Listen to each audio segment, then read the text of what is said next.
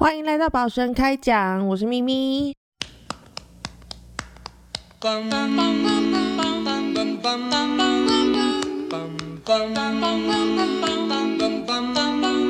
位亲爱的听众朋友，大家好！你今麦收听的是《宝神开讲》这个节目，我是这个节目的主持人，我是咪咪。我是夫妇。若是你有兴趣，要继续收听落去。本节目将以中原标准中文播送，感谢收听。对，今天没有夫妇，因为夫妇最近比较忙，他在忙着搬搬迁，那所以呃，这集节目就由我来担当，独自担当。那我们的更呃，我们的更新最近有点迟缓呢，是因为就是夫妇忙嘛，然后我这边也有很多事情在忙，然后最近台湾的疫情又有点。呃，比较严重一点，所以就有很多事情砸在一起，那我们的更新就有点就是延迟。要因为我们一直都是远距录音，所以其实要调到时间可以一起录音也是有点困难。所以呢，呃，我就先独自的录了一集节目。那因为呃，我想要跟大家分享，其实就是呃，跟疫情相关的一些事情。那台湾最近就是疫情还蛮严重的嘛，所以很多人都已经开始在家工作。那我就有很多台湾的朋友们，就是跟我说，他们觉得呃，很不能适应这样子的新的生活方式。那呃。应该是有听我们节目的听众们都知道，我现在人生活在荷兰。那我自从这就是这个新冠病毒爆发之后呢，疫情爆发之后，我已经到目前为止已经两年没有回家了，没有回台湾，就是一直待在荷兰。那荷兰这边呢，其实是从去年的三月开始，这边就有呃，就是整个欧洲开始爆发这个。新冠病毒的疫情，那这边当机立断的做法，是因为其实这边的那个扩扩散度非常快，因为这边其实，在欧洲不像在亚洲的我们很适应戴口罩这件事情。那对于他们来说，戴口罩可能是一个比较是精神层面的嗯顾虑。他们觉得你蒙面了，所以我们看不到彼此的呃情绪反应跟表情，所以他们会觉得那个是一个很可怕的事。呃，所以他们在这边呢就不喜欢戴口罩，然后对呃你戴着口罩，他们也会有很多。就是会觉得你这个人很奇怪啊，或者是什么，就会有很多顾虑这样子。所以，嗯，他们能够有效杜绝病毒传播的方法呢，就是把大家都关在家里面，你就不要出门，不要去禁止任何社交接触。那我觉得。就台湾的朋友们来听的话，可能这是一件非常奇怪的事情。你就戴个口罩就好了的事情，你就可以出门啊什么的，去过照照呃照正常的方式过生活，就是只要戴口罩就好。但是对他们来说，口罩这件事情比要他们的命还要 还要更难去突破，所以他们就决定，呃，政府就下令说要全部都在家工作，然后禁止各种呃社交场合。社交接触，然后就停止了各种，比如说运动活动的那种群群聚的活动，全部都禁止。然后我们是从二零二零年的三月就开始实施这些项目，然后就断断续续的，有的时候会稍微松一点，那个政策会稍微松一点；有的时候，呃，疫情又加剧，那就会又再更严格了一点，这样子。那我可以理解，刚开始的时候，像现在台湾的朋友们说，就是这样子的生活真的很不能适应。对于欧洲人来说，我觉得对他们来说更更是一件嗯难以适应的事情，因为其实欧洲人非常喜欢社交。就是他们的社交活动非常频繁，然后呢，他们见面也不是像一般，不像我们在台湾可能见面我们就寒暄一下，然后彼此挥挥手打个招呼这样子，顶多就握个手。在欧洲，他们的礼仪就是见了面就会拥抱啊、亲吻啊、亲脸颊这样子，所以对他们来说，这些东西现在都不能做。那个一开始的时候，确实是，嗯，非常。非常痛苦的，大家都很很不知所措。那我想要跟大家说分享一下，就是我在这边封城的期间，呃，一些生活的日常，我们是怎么样调整的。好，那我们先从食材食买食物来说好了。我我看到其实大一开始封城，大家就会很很慌嘛，就会去囤积食材啊，囤积一些民生物资物资啊，就是比如说呃卫生纸啊那些的。那我们刚开始这边在封城的时候呢，其实大家也是很疯狂，就是囤积各种物资，各种就是我去超市。嗯，冒着生命的危险去超市，然后货架都是空的，买不到东西这样。那那时候，这里的荷兰的总理叫做呃，我我其实不太知道总理的名字。总之，荷兰的总理呢，那时候就发表了一篇声明，就说嗯，大家不需要囤积物资，就是我们的物资供应都不会缺的，所以不不需要就是疯狂的采买。那因为他这样疯狂的采买，可能就会有一些，嗯，其他的人可能就买不到。比如说你囤积了你平常会你平常用量的十倍，那那些其他的人可能比你晚晚到超市的人，他们就没有东西买了嘛。那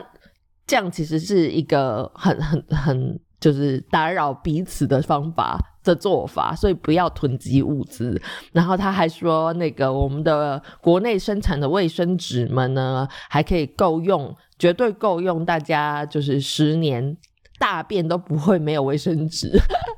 对他就是直接用大便不会没有卫生纸，这个直接在他的这个公开演说上面说明，这样子就是直接把大便这两个字拿出来讲都无所谓。那。我是觉得，呃，囤积这件事情真的是不必要啦。就是像那个总理说的，你的物资就是还是一样的平均，就是一样的供应量嘛。如果说你你单方面一个人囤积的太多，那其他人需要用的人就不会就就买不到啦。所以我觉得囤积物资真的是不必要。那你只要把呃，平常其实呃，台湾就是。防疫的一直都做得很好嘛，那什么口罩啊，然后酒精那些其实都一直有很稳定的供货量，然后你把这些其实都准备好就好了，那就是照一一般生活的方式去去生活，我觉得没有什么太大的问题。然后唯一的差别是，可能现在很多人要在家吃饭的时间比呃比以前多了很多。那有些人可能家里面是没有厨房的，比如说你租了一个小公寓或者是什么，然后是没有厨房的话，那吃饭的话可能就会比较麻烦。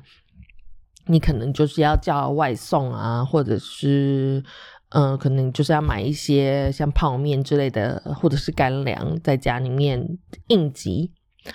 那我觉得其实呃叫外送也是好的，就是你尽量叫。附近小商家的外送，因为其实，在疫情期间，因为他们不能开店嘛，不能接待客人，所以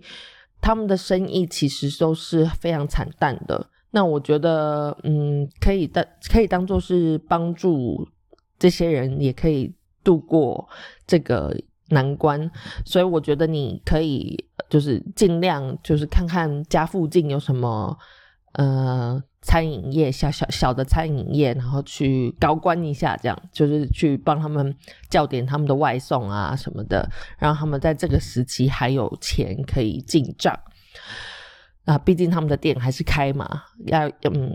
店开一天就是要少一一天的钱，所以你如果可以支持他们一下，可以让他们存活再更久一点，我觉得是做做功德、做好事这样。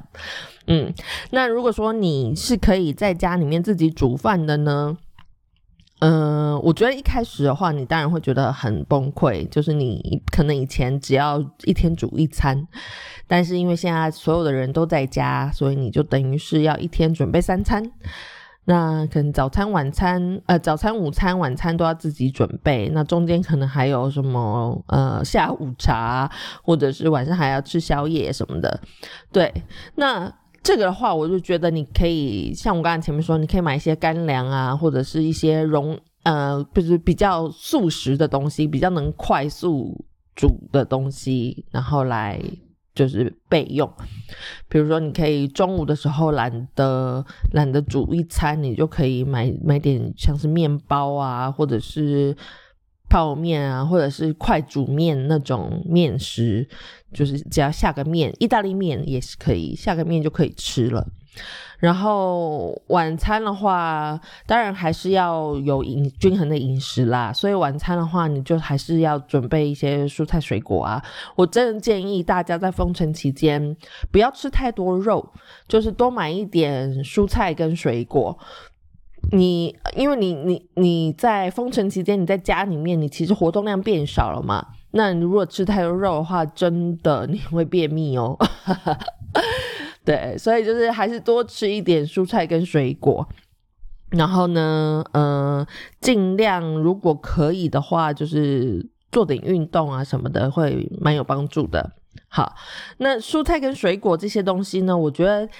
在欧洲的话，我我们是因为有。其实这线上购物的这个还蛮发达的，就是你可以购买生鲜食材什么的，你都可以透过网网站、网络上，就是跟当地的小农购买。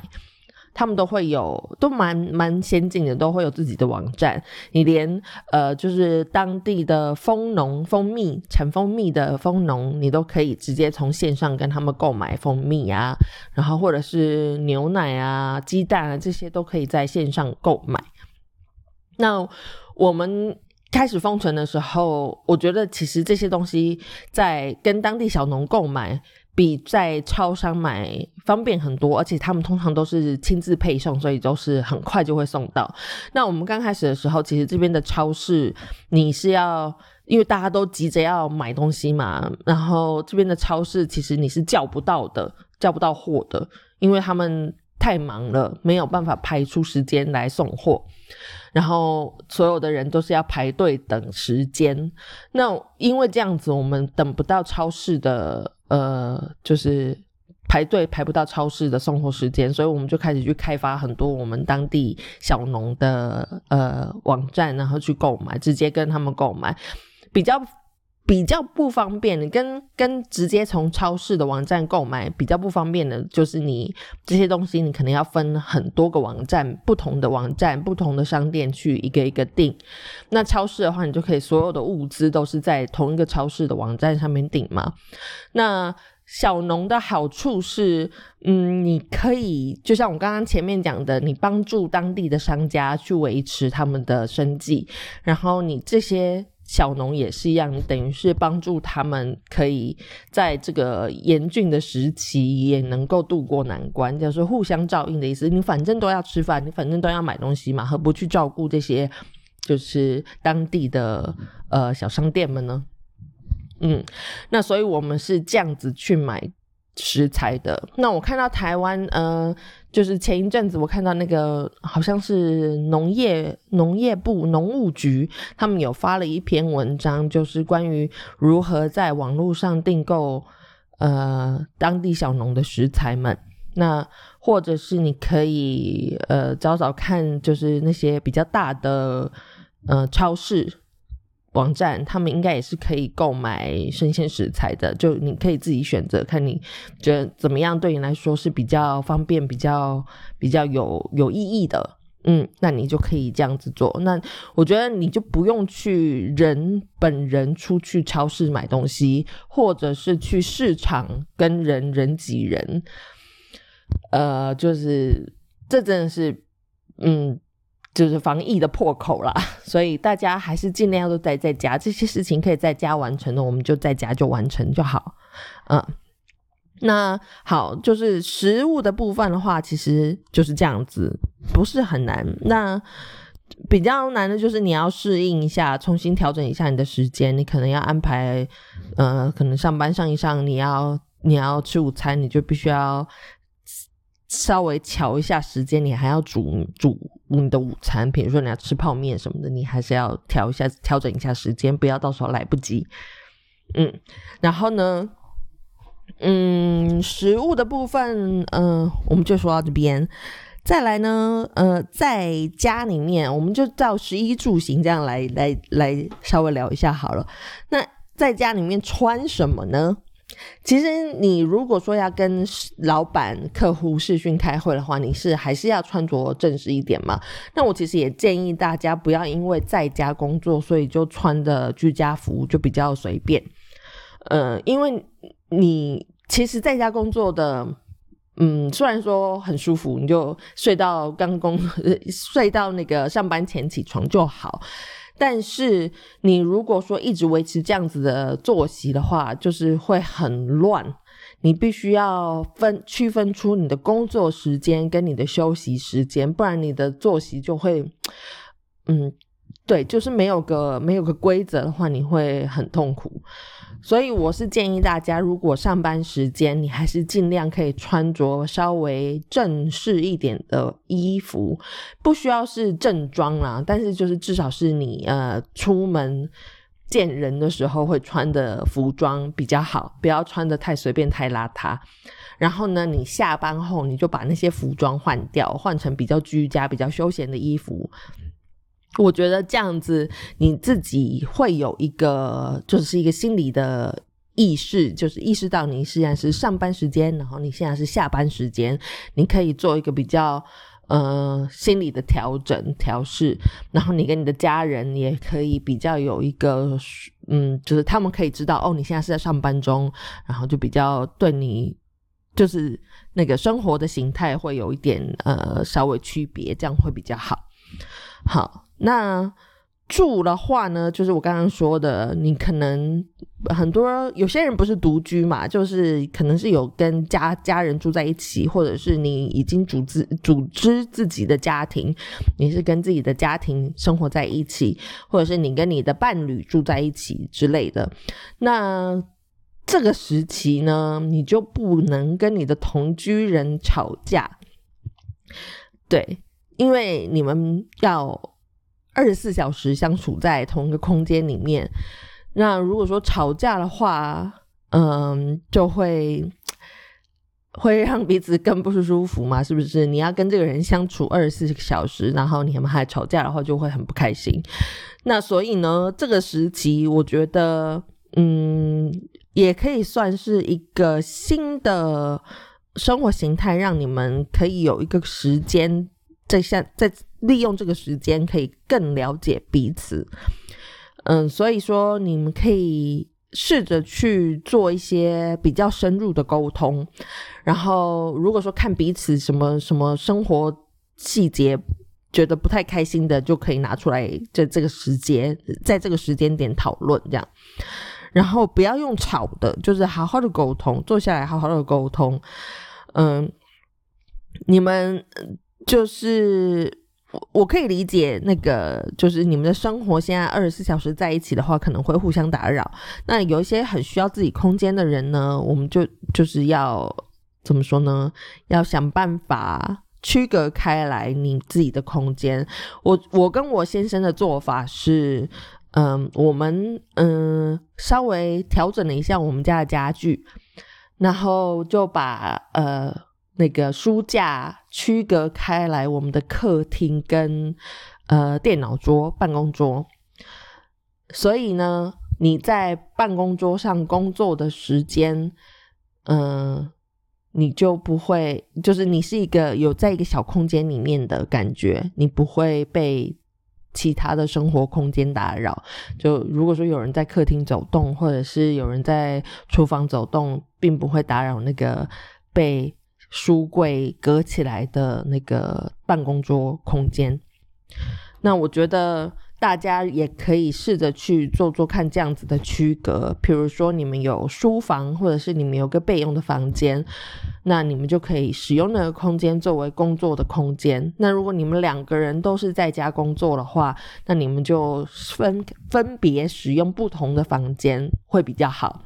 然后，呃，比如说像客厅啊，或者是睡房这种地方，就是休息休，就是下班之后你才能去的工作的的。休息的场所，那你就是规定好哦。我们就是下班的时候，我们在在那些场所活动这样子。那上班的时间就不要在那些场所出出现。我觉得你稍微划分好你的时间表，然后跟你的呃工作跟休息区域这些东西区分开来之后呢，其实会对你们彼此都会呃蛮有帮助的，就是有一个空间感的区区隔，这样对彼此都是有好处的。好，那再来呢，嗯、我们来说说呃出行，就是行。如果说你不得不一定要出门的话，嗯，我建议是就是骑脚踏车或者是走路，尽量避免和人群接触。那如果是你你非必要你的话，就是都在家嘛。但是如果你真的一定要出门，可能要出远门的话，那你必须要搭乘大众交通运输。嗯，我是建议大家尽量可以就是隔隔一个一到两个位置去坐，不要坐在一起会比较好。对，那我相信大家现在也不太敢坐在一起啦，但是就是尽量是去隔越远越好，然后口罩啊、酒精这些东西都要带着，就是备用。好，口罩一定要戴好。那好，再来最重要的是，如果在家，周末也在家，那我们能干嘛？大眼瞪小眼。如果说你跟你的伴侣生活在一起，或者是你的父母生活在一起，那你们能干嘛呢？好，我们嗯，从疫情爆发开始在家，我们就开发了一些新的呃休闲活动。呃，除了就是看电视以外，我们订了非常多的那个那个呃串流平台，比如说像 Netflix、网飞啊，然后我们这边可以订到迪士尼，我们也订了订阅了迪士尼，然后也订阅了那个 Amazon Prime，然后呃就是各种电视影音串流平台我们都订阅了。然后就用这些频道在看电视或者是看电影来打发时间，因为我们现在除了除了平常下班的时间之外，然后周末也是，就是连 holiday，就是这边会有一个，就是比如说两两到三个礼拜的假期。一年一一年大概会有两三个礼拜的假期，那平常我们会出国嘛？那现在也没有办法出国，所以我们就是 都都待在房子里面看电视这样。那除此之外呢，我们还找到了另外一个呃两个人可以一起进行的游戏，就是桌游。我们买了很多桌游，然后也买了呃电动。就是电动游戏，就是买了那个 Switch，然后也买了很多游戏。那就从这些游戏里面，呃，我们尽量买的都是那种可以两个人一起做的事情。所以你不是单独的关在房间里面打电动啊，或者是什么，就是你至少在游戏的过程中、娱乐的过程中，你还可以跟你的伴侣有沟通，然后。就是生活还是有联系的这样子，那我觉得这个其实蛮重要的。你们呃有一起的娱乐，然后同时又有嗯，又是有做到休憩的功能，那这个其实对你们一起被关在一起的日子是蛮有帮助的，比较不会忧郁。那偶尔呢，如果说嗯。天气还不错，然后外面也没什么人，你们就可以出门去走一走。嗯，在这里的话，我是蛮建议大家在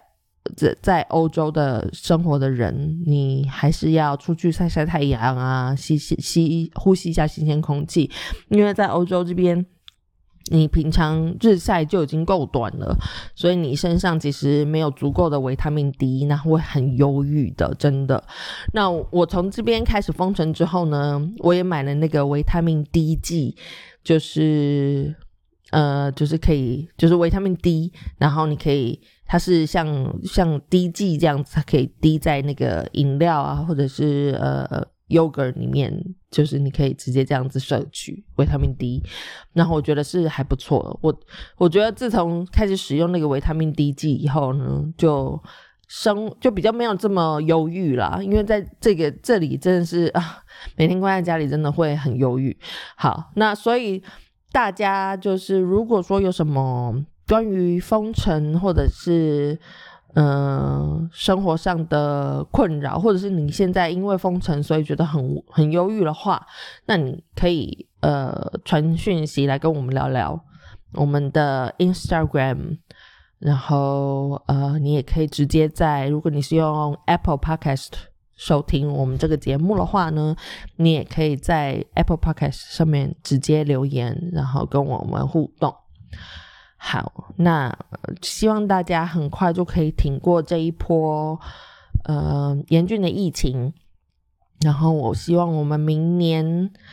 这个时候。所有人都已经注射了，都都已经接受了疫苗，然后，呃，世界可以恢复以往，我们可以再飞来飞去啊，然后可以自在的旅行。好，那今天的节目就到这边结束了，我们下个礼拜再见，拜拜。